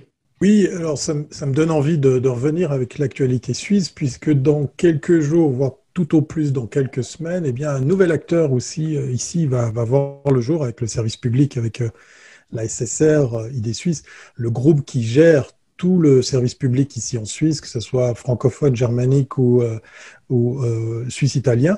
Et, j'ai entendu dire qu'il y avait de la coproduction avec, avec votre pays. Donc il y aura, il y aura probablement des, euh, c'est un pur player. Il y aura aussi de la, de la rediffusion, de, de, la relecture. Je ne sais plus quel est le terme que vous utilisez pour pour pas dire euh, euh replay.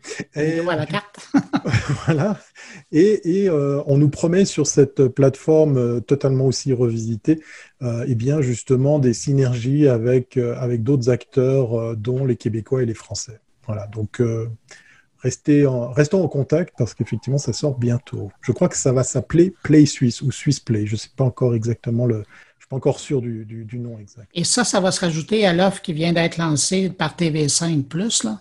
Ça va commencer à, être intéressant, l'offre francophone. Si évidemment, ben là, je parle du côté du Canada, si on peut arriver à avoir accès à tous ces outils-là, parce que le TV5 Plus, à l'heure actuelle, euh, au Québec, on n'a qu'une infime partie. La dernière fois que j'avais regardé, on avait 32 programmes alors que l'offre est à 3000 euh, programmes. Là. Euh. C'est une question de droit d'auteur et de protéger le marché naturel de Radio-Canada, malheureusement. Mais, mais, ce qui est embêtant là-dedans, c'est qu'il y a énormément de productions africaines qui ne seront jamais prises par tout.tv, qui sont disponibles là. C'est vraiment dommage. Bon, ben écoutez, sur ça, on fait une courte pause et on revient avec les deux prochains segments.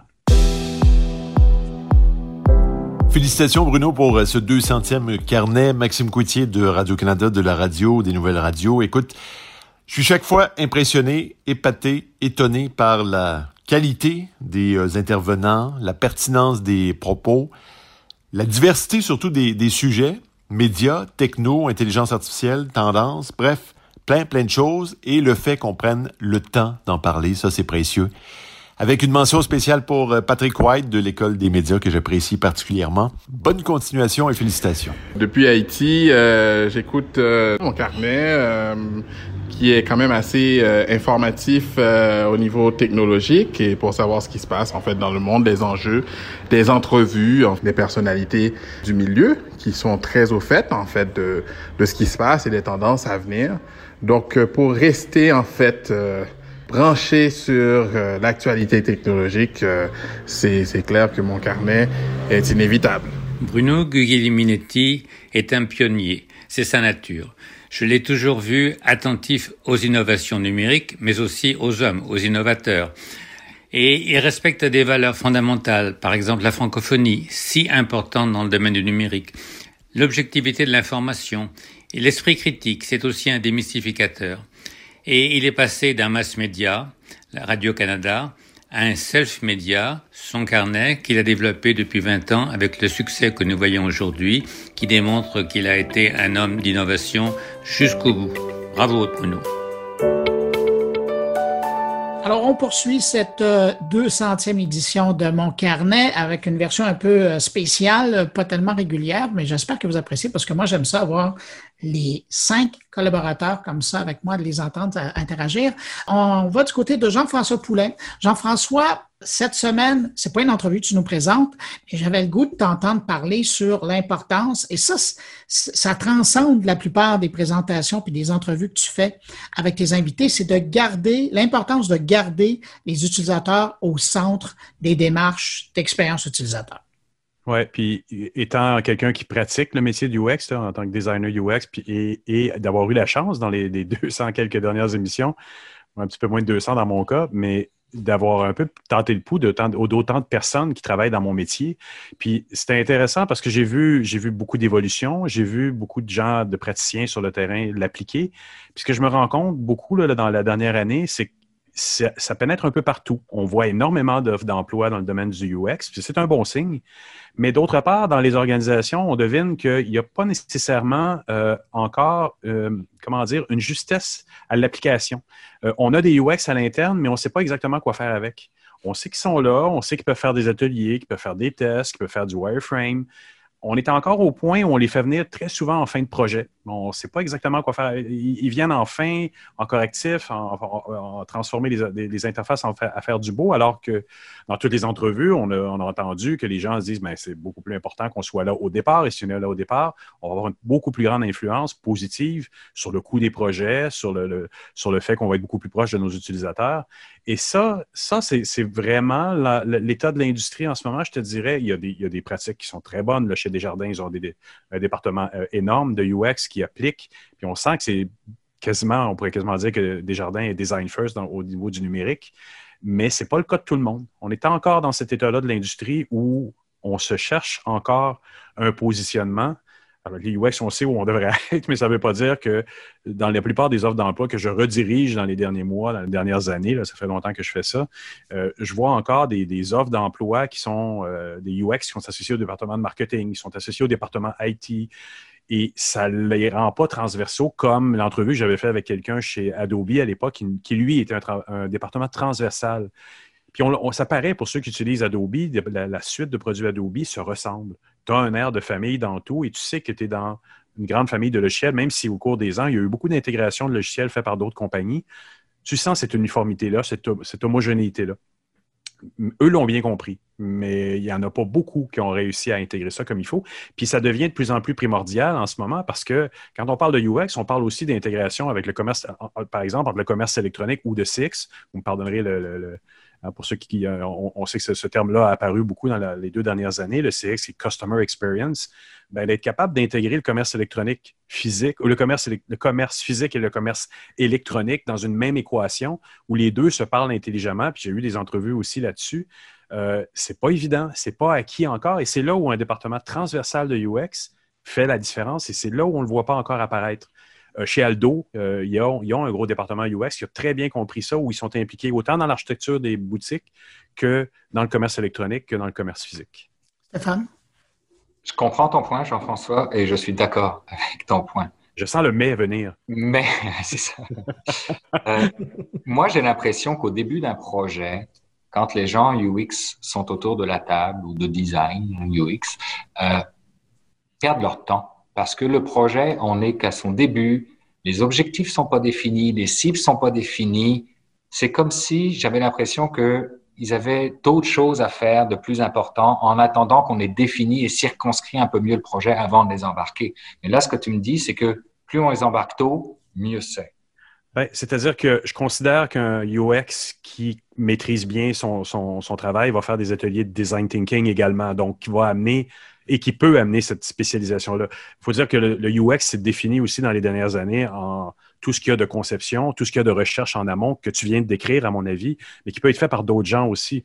C'est vrai mm-hmm. qu'on s'est aperçu dans, à faire des projets numériques importants que souvent, euh, tous les objectifs en amont n'avaient pas été définis. Donc, il y en a qui ont commencé à faire des ateliers, des ateliers de design thinking ou de sprint design pour mieux les définir. Si c'est quelqu'un d'autre qui les définit en amont, tant mieux. Il y a des projets dans lesquels j'arrive où tout cet aspect-là a déjà été fait. Mais il y a des fois où ça ne l'est pas non plus. J'ai une question pour toi. As-tu l'impression que euh, l'importance que le HEC Montréal a donnée au UX dans sa formation, est-ce que tu as l'impression que ça, ça va aider à une meilleure compréhension de l'intégration du UX dans le processus créatif pour les entreprises québécoises? Euh, ça va aider, mais, je te dirais qu'en même temps, il y a un énorme manque parce qu'il n'y a pas encore beaucoup d'institutions universitaires qui se donnent la peine de, donner des méthodologies qui se rapprochent de ça. Euh, la Polytechnique en donne un peu à ceux qui, qui, étudient en ingénierie ou en design industriel. Le HEC, oui, au niveau du commerce électronique. Euh, mais au niveau du design, par exemple, à l'UCAM, c'est complètement absent. Il n'y a pas de cours de design, euh, de, UX, en fait, de méthodologie, de tests, etc. Et ça, c'est un très, très, très grand manque dans, le, dans le système éducatif euh, au Québec. L'ETS s'en vient avec un programme. ils ont embauché quelqu'un dernièrement et on espère que ça aille plus loin. Mais c'est un manque, effectivement. Luc. Je voulais peut-être juste souligner que c'était la chaire prendre ta HEC qui parlait du UX. Et là, je m'excuse. Ah, là, c'est le directeur général de Prompt qui, euh, qui vient de parler. J'ai d'ailleurs interviewé Pierre Majoric, donc oui, on les connaît bien. Mais ce que je voulais amener, c'était euh, en lien avec les événements. Il y a un livre que j'aime beaucoup, là, mais pour moi, c'est une bible, c'est The Power of Moments de Chip Heath. Puis Power of Moments, c'est sur le design, pas d'expérience euh, utilisateur, mais d'expérience dans un, dans un événement, dans un vécu, dans ce qui se passe. Puis je trouve euh, les designers UX peuvent amener une science à être capable de créer des moments magiques qui sont mémorables et qui font toute la différence et qui n'ont rien, euh, qui n'ont pas rapport du tout au design, aux interfaces ou quoi que ce soit, mais c'est du design de moment. Absolument. Puis je te dirais que dans les dernières années, j'ai eu quelques entrevues sur ce sujet-là où ce que nous, on a tous globalement ici inventé en numérique pour essayer de créer rapidement des nouvelles méthodes pour sortir de ces énormes projets informatiques qu'on avait au début des années 2000 qui nous mettaient les pieds dans les plats littéralement. Puis on s'est développé des méthodes. On est allé chercher des choses existantes dans le design thinking, dans l'ergonomie. On a mis tout ça en place. Puis on dirait que là, 20 ans plus tard, là, il y a un effet positif. On est en train de voir des applications de ça dans le domaine de l'analogique. Il y a des choses qui sont reprises dans d'autres industries comme le design industriel, connaissaient déjà ces méthodes-là, mais qui sont en train de faire revenir des gens qui sont passés par le numérique pour venir les aider à réappliquer ça. Dans l'événementiel, ça doit arriver également. Donc, il y a quand même un côté vraiment positif à ça qui, s'est développé. Même dans les, chez les jardins, chez les institutions et tout ça, tu as, une expérience client, puis des fois, c'est des petites choses qui font toute une différence surtout dans le bancaire, dans les, assurances. Vous savez, au niveau de la, chaire de recherche au HEC, que la plupart des collaborateurs sont de ce monde-là parce que la petite différence ergonomique dans une interface peut représenter des, centaines de signatures de contrats supplémentaires. Bien, merci Jean-François, tu vois, ça a soulevé euh, de l'intérêt et des questions. On termine avec euh, Stéphane Ricoul. Stéphane, euh, on ne reviendra pas sur TikTok, tu en as amplement parlé sur plein de plateformes. Donc, à quelque part, c'est un peu la suite parce qu'après TikTok, ce qu'on est en train de voir arriver, c'est l'importance et surtout la démarche que sont en train de faire les gros joueurs du jeu vidéo envers les gros joueurs de la distribution. Oui, puis si tu élèves ça même un cran plus haut, je trouve qu'il se passe actuellement des choses euh, à la fois complexes, à la fois simples, puis effrayantes au niveau de la donnée. Euh, on le sait, je, je, le martèle, la donnée, c'est l'élément clé, c'est le socle, c'est la clé de voûte de l'économie numérique aujourd'hui. Et euh, oui, TikTok est un bon exemple. On ne reviendra pas sur ce soap sino-américain, mais il y en a d'autres soaps qui sont en train de venir. Cette semaine, je vais parler des jeux vidéo, effectivement. Puis peut-être qu'à un moment donné, je vais parler de, des semi-conducteurs parce qu'on sait que Trump vient d'interdire l'exportation de certains semi-conducteurs auprès de fabricants de matériel chinois puis tout ça, c'est intimement lié avec la donnée. Puis le jeu vidéo, pour revenir là-dessus, c'est Epic Games qui, est, qui, a, qui a sorti euh, la hache de guerre contre Apple et Google, contre les fameux 30%, la taxe Apple que Apple prend dans son App Store, puis qui dit que, en gros, là, c'est c'est outrageux que de prendre un pourcentage aussi énorme et ont décidé de bypasser le App Store au niveau du paiement pour, ben, même si Fortnite, qui est le jeu phare de Epic Games, c'est gratuit, il y a quand même un magasin où vous pouvez acheter euh, des tenues, euh, des tenues de, de guerriers dans Fortnite.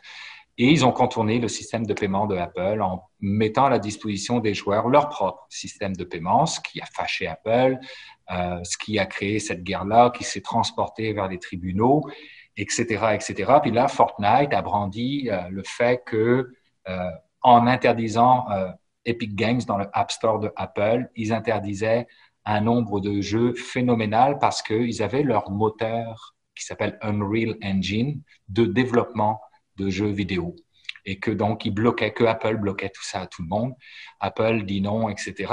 Et il y a une juge qui a décidé que, parfait, Epic Games, vos jeux interdits du App Store, je ne me mêle pas de ça, mais le moteur de développement de jeux va être réautorisé dans le App Store. Donc là, ils sont entre deux chaises, très inconfortables, savent plus quoi faire avec ça. Mais ce que moi, je me dis, c'est que ce qu'on observe surtout entre la Chine et les États-Unis actuellement, c'est une guerre au niveau de la donnée. Qui va rester propriétaire de la donnée pour son exploitation?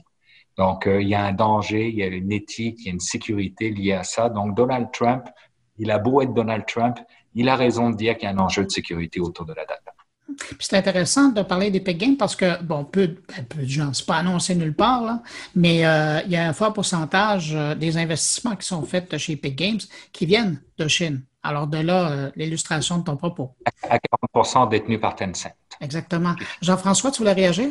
Oui, tu parles de données, Stéphane, mais en même temps, moi, ce que je retiens dans ce que tu dis, c'est qu'on est aussi dans un monde qui a diamétralement changé par rapport au début de l'industrie quand on a commencé dans les années 2000, puisqu'on a à peu près tous le même âge ici autour de la table.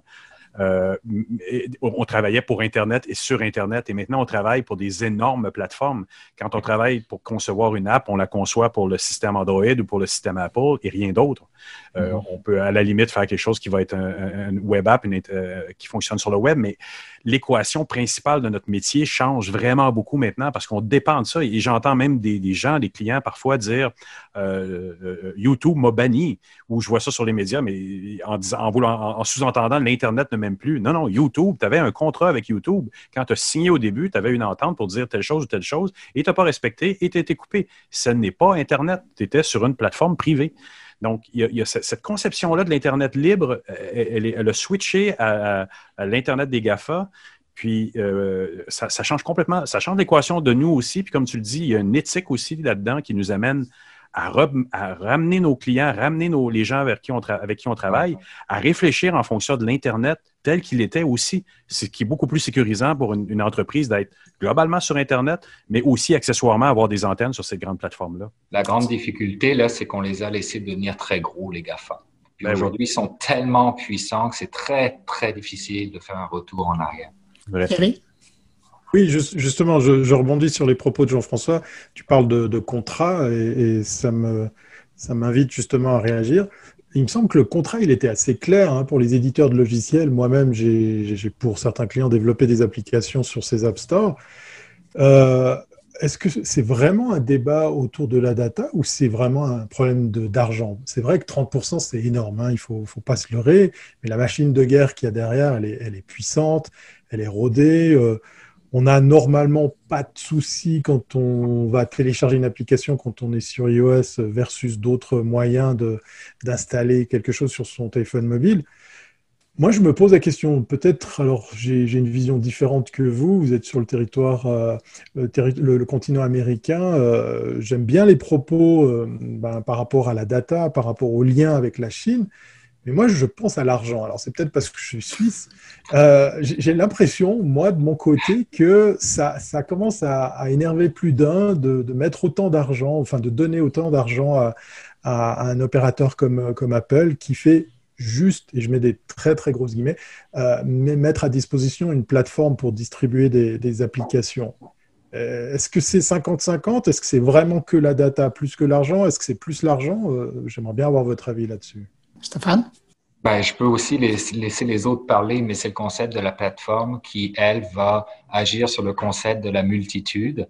Et ces plateformes-là, je reviens à ce que je disais tantôt, sont rendues tellement grosses, offrent, en offrent tellement en termes de valeur qu'elles ont la main mise là-dessus. Euh, L'argent, oui, c'est important. Le 30% il est important, mais regarde, quand Epic Games a euh, mis à disposition son propre système de paiement, ils ont fait moins 20% Ils n'ont pas fait moins 30% ils ont fait moins 20% Donc, le cash, c'est important pour eux aussi. Puis ces deux compagnies, au passage, ils sont multimilliardaires, là, ils n'en ont pas de souci d'argent. Donc, euh, c'est pour ça que je me dis que la guerre, elle est probablement pas économique, mais plus politique avec l'accès à la donnée. Euh, Patrick, je serais curieux de t'entendre là-dessus parce que euh, les médias qui sont présents sur, euh, sur Internet, pour faire un clin d'œil à ce que Jean-François disait, ils sont aussi pris pour être présents sur les réseaux sociaux, sur les grands canaux. Tu parlais du devoir qu'a fait une entente avec Apple News. C'est aussi pour aller rejoindre du monde. Oui, puis on s'en va vers une plus grosse réglementation des GAFA. L'Australie est en train d'agir et va peut-être devoir, les médias et les citoyens ne pourront plus possiblement partager des contenus Facebook compte tenu de ce qu'ils veulent faire à l'égard de Facebook et Instagram. La France a gagné contre Facebook. Euh, Facebook a donné 120 euh, millions d'euros au fisc français il y a deux semaines pour les dix dernières années, mais 120 millions d'euros, c'est des pinottes. C'est absolument rien. Euh, les partages de revenus avec les grands médias américains, ça, touche uniquement les grands médias américains. J'imagine que le Globe and Mail, euh, la presse, Radio-Canada vont recevoir de l'argent de Facebook éventuellement, mais je pense qu'on se dirige vers des, euh, poursuites qui vont peut-être amener le démantèlement des GAFA ou encore une plus grande réglementation. L'Europe est, est en premier plan là-dessus l'Australie, le Canada va suivre. Il y a un projet de loi qui va être déposé dans les prochaines semaines pour l'équité fiscale, parce qu'il faut rappeler que ces entreprises-là font de l'évasion fiscale sur toute la ligne. Alors, il y a un gros travail à faire de concertation pour un meilleur équilibre euh, fiscal et le partage des revenus avec les médias d'information gagnants. Ça va peut-être vouloir dire que les plateformes vont se régionaliser aussi à ce moment-là. On aura un Facebook complètement différent en Australie qu'au Canada, qu'aux États-Unis. On n'aura plus encore une fois cette mentalité de l'Internet de l'origine où tout était égal. Tu faisais un site web, il était bon pour tout le monde qui parlait la langue du site. Alors maintenant, on va peut-être avoir une régionalisation. Tu n'auras plus le même Facebook en Australie qu'ailleurs. Puis ça va être un peu triste dans ce sens-là parce qu'on n'aura plus l'impression de cette justesse ou cette communication internationale. Réflexion intéressante là-dessus. Écoutez, euh, je vois le temps passer et euh, ça va être le temps de clore cette 200e édition de mon carnet. Écoutez, messieurs, je veux absolument vous remercier en mon nom, mais aussi au nom des auditeurs, des auditrices qui écoutaient euh, cette édition, parce que c'était formidable de vous avoir comme ça tous et de vous entendre et réagir aux propos l'un de l'autre. Jean-François Poulain, Thierry Weber, Stéphane Ricoul, Patrick White, Luc Sirois. Moi, là, comme animateur et comme producteur euh, du podcast, je vous remercie infiniment pour votre engagement et votre implication et votre contribution hebdomadaire à ce rendez-vous-là. Euh, je vous remercie. Je vous dis au revoir. Je pense que c'est important de, dire, puis tout le groupe va se joindre à moi pour, pour le saluer, que tu es notre grand Sherpa dans le monde du numérique. Euh, toute ton audience attend avec impatience ton, ton podcast hebdomadaire pour comprendre qu'est-ce qui se passe puis avoir des perspectives allumées sur le numérique et sur l'innovation et sur le monde. Merci beaucoup. Merci Bruno. Merci. Merci. Bon de centième. Merci beaucoup à tous. Et puis, euh, quant à moi, je remercie les auditeurs qui ont pris le temps de nous envoyer des témoignages. C'est venu de partout sur la planète, la preuve que mon carnet euh, va rejoindre des gens euh, sur les cinq continents et peut-être même ailleurs, mais eux m'ont rien envoyé. Et puis, ce sera peut-être pour la 300e. Et puis, je vous donne rendez-vous donc à vendredi prochain pour une nouvelle édition de mon carnet, édition régulière, où on va retrouver tout le monde dans leurs bonnes vieilles habitudes. Merci beaucoup. Au revoir. Portez-vous bien.